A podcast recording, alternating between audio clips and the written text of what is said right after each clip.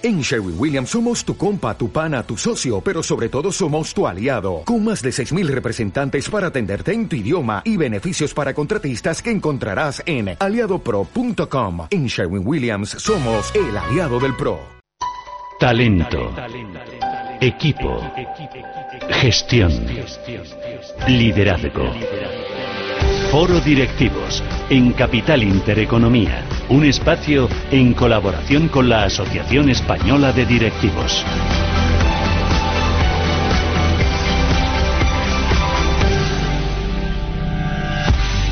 Hoy hablamos en nuestro foro directivo precisamente con un directivo que es uno de los eh, mejores referentes de la industria digital porque es director general eh, de Ametí Patronal de la Industria Digital en nuestro país y lleva pues unos meses al frente desde el pasado mes de mayo. Es Francisco Ortiguela. Francisco, bienvenido, buenos días, ¿cómo estamos? ¿Qué tal? Hola, buenos días, muy bien, muchas gracias. Encantado de estar aquí Economía con, con, vosotros. De recibirle aquí para hablar sobre todo de digitalización porque además le, nombraban, decíamos, como director general hace tan solo... Unos meses y, esta patronal persigue pues avanzar en esa digitalización ¿no? en nuestro país y también fortalecer esa, esa asociación, esa expansión de la asociación por Europa y velar también por los intereses de los asociados. Esto es una gran responsabilidad. Lo es, lo es, lo es. De hecho, nosotros nos denominamos la voz de la industria digital lo cual quiere decir que tenemos que tener una voz eh, bastante importante. ¿no? Porque la digitalización, nuestro objetivo es impulsar la digitalización de, del país por, por, muchos motivos. Primero, porque creemos que si queremos mantener nuestro estado de, bienestar que tenemos actualmente, eh, tenemos que digitalizarnos, no hay, no hay plan B. Es decir, tenemos que utilizar, digitalizarnos de forma responsable. No se trata simplemente de tener tecnología por tenerla, sino tener una tecnología que sea útil. Y yo creo que en, Ametic, todas las empresas que estamos en Ametic, tenemos ese objetivo. Eh, la tecnología hoy nos sirve también para mejorar la competitividad de las empresas y competir en un mundo global. No estamos compitiendo ya en un mundo local, sino estamos compitiendo en un mundo global. Y ahí es importante que, no nos olvidemos de digitalizarnos. Y luego, además, también eh, nos da una oportunidad de generar empleo de calidad. Los empleos digitales, hay mucha demanda, hay poca oferta, desgraciadamente, y esto hace que sean pues empleos son empleos muy muy buscados, bien remunerados y un empleo además eh, con, con, continuidad. Es decir, que eh, ofrece las dos cosas, continuidad y bien remunerado. Y yo creo que, que ahí lo ve la misión que tenemos en Ametic es que, que el país se digitalice y que España esté en la vanguardia de los países más avanzados en, este área. Sí, Paco, porque no sé dónde nos encontramos nosotros ahora. Entiendo que hay mucho trabajo por hacer en digitalización. No hablamos de las grandes empresas, hablamos también de las pequeñas ¿no? y de las medianas empresas. Hay todavía mucho camino por hacer y en ese eh, camino de, transformación digital, eh, eh, España, ¿dónde se encuentra respecto, por ejemplo, al resto de Europa? Pues digamos que primero, ¿dónde está Europa? Con respecto a otros países también, a otros, continentes. A otros continentes. Entonces, Europa ya estamos regular, digamos que de 0 a 100 estamos regular, estamos en el 50 por ahí, ¿no? Es decir, no estamos, eh, no somos, es decir, vemos, por ejemplo, gigantes como China que están invirtiendo muchísimo en inteligencia artificial y en tecnología o Estados Unidos, ¿no? Entonces vemos primero que Europa estamos un poquito, tenemos que hacer más cosas y yo creo que la nueva Comisión Europea eh, va a apostar por ello desde Digital Europe, que es la METIC europea, de la METIC forma parte, Digital Europe, está apostando por, por, este, por este avance de, de, la, de que realmente Europa tenga un papel eh, importante ¿no? y que sea uno de los, de los que tenga muchas cosas que decir en el panorama internacional. Y luego, en cuanto a España, pues tenemos, somos el país con, con un porcentaje de pymes más alto de, Europa. Tenemos el 90 y, no quiero dar un dato exacto, me parece un 98% de empresas españolas son pymes. ¿no? Y ahí eh, la labor también, es, ahí estamos trabajando también con CEPIME. De hecho, hemos tenido un encuentro en Santander con donde ha estado también representada, donde y queremos eh, potenciar que las pymes se, se digitalicen. Eh, porque es importante, si no, eh, las pequeñas y medianas empresas son empresas eh, que tienen que, luchar en un mundo global y la tecnología es un aliado, no es un, enemigo. Entonces eh, es muy importante que las pymes en España abracen la tecnología. Eh, la tecnología es muy amplia, ¿eh? es decir, es una palabra solo, pero es muy amplia, cubre muchas, pero es muy importante para conocer mejor al consumidor, para conocer mejor los mercados, para mejorar también la calidad de los productos, con lo cual poco a poco eh, es importante que, la pyme primero entienda el por qué necesita la tecnología y luego vea qué tecnologías son las más adecuadas para su negocio. Pero sin duda España es un país de pymes y, si queremos digitalizar, las grandes empresas ya están digitalizándose, ya están, digamos, en esa en esa, en esa onda de, de, utilizar la tecnología y además de utilizarla bien, pero nuestro reto es con, con las pymes principalmente. Hablamos de esas grandes empresas, de las pequeñas, pero hablamos evidentemente cuando hablamos de transformación digital lo que tiene que ver aquí el 5G en España. Eh, no sé en qué situación también nos encontramos, no sé si podemos decir que España es un país 5G, que nos queda mucho camino todavía también por recorrer, ¿no? por implementarlo. Eh, eh, nos queda mucho, Paco. Bueno, la verdad es que en 5G estamos, yo creo que bastante avanzados. Estamos ya estamos haciendo pilotos, ya hay una operadora que tiene ofrece 5G. Eh, yo creo que no estamos ahí, no estamos a la cola de. Hay países que más avanzados, ¿no? Corea del Sur, por ejemplo, es un país más avanzado en temas de 5G, de los, pero pero no estamos mal. Eh, pero estamos ahora mismo en la fase de precalentamiento, ¿eh? digamos, haciendo muchas pruebas pilotos muy interesantes, muy buenas. Estamos a punto de, te iba a decir, saltar al campo ya. Claro, exacto. Entonces, ahora el tema es cuando, cuando se, levante el banderín de salida del 5G, ¿eh? eh, realmente cómo estamos. Pero yo creo que ahora mismo estamos en, en, la fase previa, estamos muy bien posicionados, estamos librando frecuencias con el segundo dividendo para que, eh, para que haya más autopistas de, de 5G, es decir, con lo cual estamos bien. Eh, luego la, labor que está haciendo Red.es también, y bueno, todas las instituciones también están apoyando, están volcándose en que el 5G sea una realidad en España. Y es muy importante el 5G porque eh, abre la oportunidad de nuevos negocios, con lo cual yo creo que es importante eh, liderar y no quedarnos atrás en, este mundo.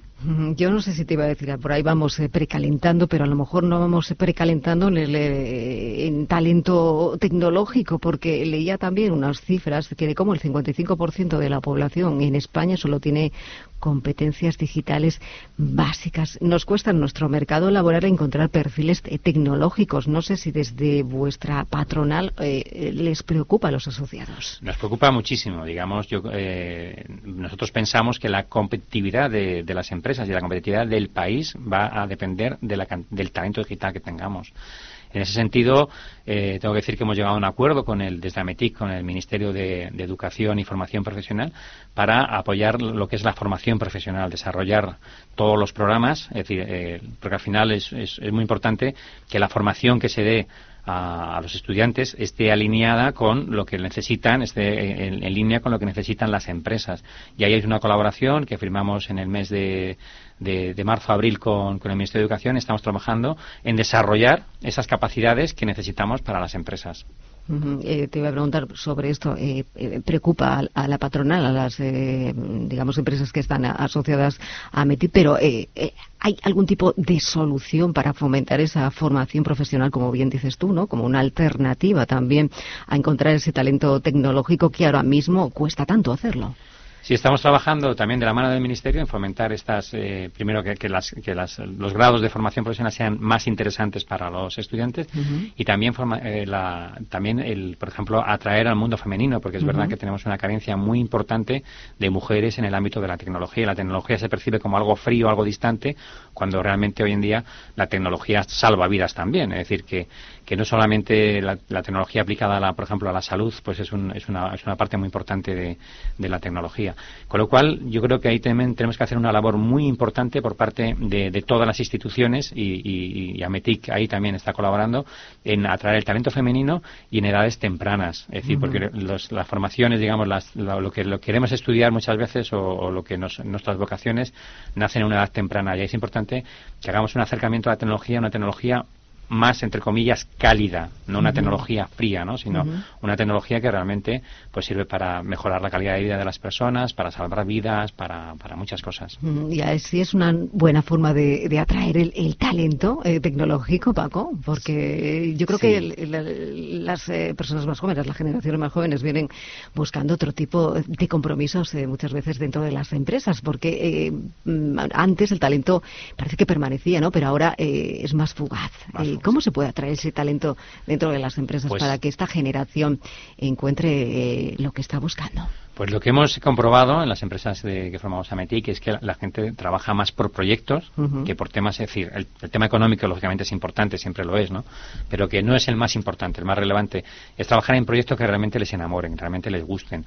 Y ahí es donde la tecnología está ofreciendo proyectos, eh, si hablamos de Smart Cities, cada vez hay más personas viviendo en ciudades, eh, la tecnología nos permite que esas ciudades sean más amables, que consuman menos energía, que sean más sostenibles.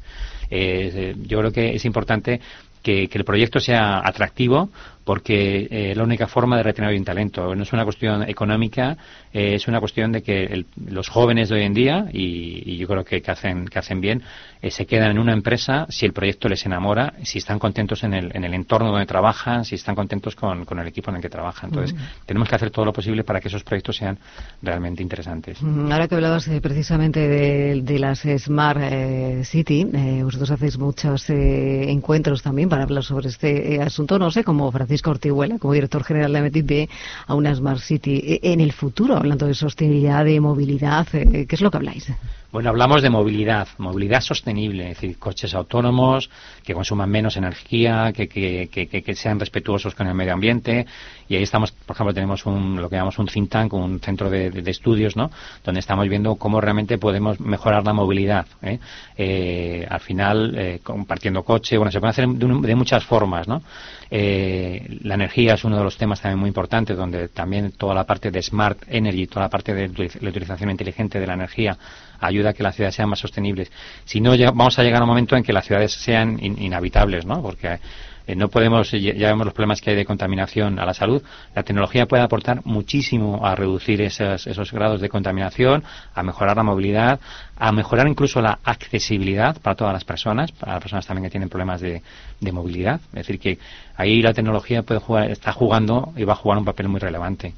Hablamos antes de volver a retomar algo que quería preguntarte, no te he preguntado sobre el 5G. ¿Qué impacto tiene eh, esta nueva conectividad, por ejemplo, para la economía eh, global o la economía de nuestro país? Pues mira, eh, tuvimos un, hace poquito un foro hablando de 5G y, por ejemplo, el tema de industria 4.0, que es, bueno, todo esto, ¿qué significa 4.0? Porque estamos en la cuarta revolución, ¿no? De la industria, ¿no? Y ahora mismo lo que estamos hablando es eh, poner un ejemplo, un, empresario que hablaba de que lo único fijo en su fábrica, ahora mismo, que está utilizando ya tecnología para todos, era el techo y el suelo. el resto no. el resto no. Estamos hablando del 5G que nos permite conectar, es decir, el 4G nos permitió conectar a las personas con los contenidos, de tal forma que podemos tener acceso a, pues, a plataformas de contenidos audiovisuales de una forma muy rápida y muy, muy fácil y muy, muy útil. Y lo que va a permitir el 5G es que las máquinas se conecten entre sí. Entonces va a permitir, aparte de que tengamos um, acceso a contenidos mucho más, más rápido, pero la, gran revolución del 5G es poder conectar máquinas entre máquinas, de tal forma que, por ejemplo, pues en las fábricas las máquinas puedan detectar, puedan cambiar la productividad en, función de la demanda. Es decir, si se demanda más un producto que otro, no hace falta eh, parar toda la, cadena de fabricación y empezar de nuevo, sino que automáticamente las máquinas detectan que hay un cambio de demanda y producen lo que lo que el consumidor demanda, lo que el consumidor quiere. Eh, también está trabajando con robots que son eh, que trabajan en contacto con personas. Antes los robots trabajaban en jaulas como los animales en el zoo, ¿no? Y ahora y ahora pues pueden trabajar con operarios, ¿no? Lo que hace que las, que las fábricas sean más flexibles, se adapten más a las necesidades del mercado y, y puedan producir con costes más reducidos y, con menos stock, ¿no? Con lo cual quiere decir que las empresas que no se adapten a esta industria 4.0 van a tener una desventaja competitiva muy importante. Por eso es tan importante. Es un ejemplo del 5G. Otro ejemplo del 5G es el coche autónomo. Sin 5G es imposible, porque el 5G te permite que no haya retardo de la señal. Con lo cual, si imagínate, si tienes que frenar porque de repente hay una persona, un peatón delante, o, tienes un semáforo que se pone en, rojo, eh, tiene que ser toda la información tiene que ir muy rápido y tiene que el, el, automóvil tiene que recibir la información de forma inmediata. Eso el 5G lo permite y permite también que haya, se conecten muchísimos equipos al mismo tiempo. Y esa es la gran ventaja de, del 5G y por eso es tan importante que se desarrolle cuanto antes. Cuanto antes te iba a decir que eso está casi a la vuelta de la esquina, pero hablabas de los robots y yo siempre hay una pregunta que suelo hacer, ¿no? Porque hay, eh, bueno, se habla en foros que, que hay miedo, ¿no? A que los robots puedan sustituir a esa, a esa mano, digamos, eh, profesional eh, de, las personas. ¿Los robots sustituirán a las personas en el futuro? No, yo creo que los robots habrán, sustituirán ciertas funciones de, las personas, pero, pero no a las personas. Yo creo que al final eh, hemos visto, hay un estudio que se hizo en, en, el gobierno belga que, que, que, que, lo hicieron además eh, con todas las empresas y demás, y, y por cada eh, puesto de trabajo que se destruía se generaban tres puestos y 3,5 puestos más en la, en, para personas. ¿no? Digamos, lo único que se va a transformar, es como todo, es decir, eh, en la época de la revolución industrial, pues los caballos eran los que movían a las personas y luego fueron los coches, ¿no? Entonces, bueno, pues todo el, toda la industria que había del sector del, del, digamos, de equino de los caballos y demás, pues se transformó, ¿no? y, en, y, en, y en esto va a pasar igual, es decir, hay una demanda de empleos, pero los empleos van a ser distintos, lógicamente. Es decir, la tecnología demanda mucha mano de obra. Eh, y, no solamente de mano de obra de tecnología, sino mano de obra también auxiliar a, todo este mundo de los, de los robots. Una impresión 3D, eh, pues imprime cosas en 3D, pero luego hace falta pulirlo, hace falta cuidarlo, hace falta enviarlo, hace falta, es decir, una, muchas cosas que, que no se podrán sustituir por máquinas. Y luego el, el talento y... Ah, pues eso te iba a decir. Ahora hay que buscar ese espacio. Y el ser humano, el ser humano eh, es, no se puede copiar, ¿no? Entonces, y habrá que buscar precisamente ese espacio, ¿no? Donde conseguir precisamente, pues eso, como bien decías, hemos transformado muchas cosas, porque no transformamos también a nosotros eh, mismos, Paco? Que es, lo, es muy importante. Y dedicar nuestro tiempo realmente a, crear valor añadido para, para nosotros mismos y para las empresas. Eh, hay una cuestión ya para finalizar la entrevista que eh, no sé si le preocupa en la patronal, es esa tasa, ese impuesto a las industrias tecnológicas. ¿Ustedes debaten sobre esto en la patronal? Sí, por ¿O qué les parece? No, nos parece yo nosotros creemos que es un problema global, es decir, no es un problema local de España, es un problema global, es un tema que, se está tratando en la OCDE. Entonces, lo que, lo, que, lo que no queremos es que la industria digital española juegue con desventaja respecto al resto de la industria, la industria europea, la industria internacional, con tasas, porque al final todas las tasas eh, repercuten siempre en, el, en, las pymes, en los ciudadanos, es decir, al final las tasas las paga alguien, las paga al final el usuario final ¿no? de, esas, de esas tecnologías. Entonces lo que, lo que pedimos desde AMETIC es muy sencillo, simplemente que la OCDE se ha comprometido al final del 2020 de, tener una solución, pues esperar a, esa resolución de la OCDE, que parece que va por buen camino, y que luego la solución sea una solución global para que las empresas eh, de tecnología que están trabajando en España no jueguen con desventaja con respecto y pierdan competitividad con respecto a las industrias europeas e internacionales. Bueno, Francisco Osdihuela, director general de Ametit, que ha sido un placer. Un placer estar con vosotros siempre. Muchas gracias. Hasta luego.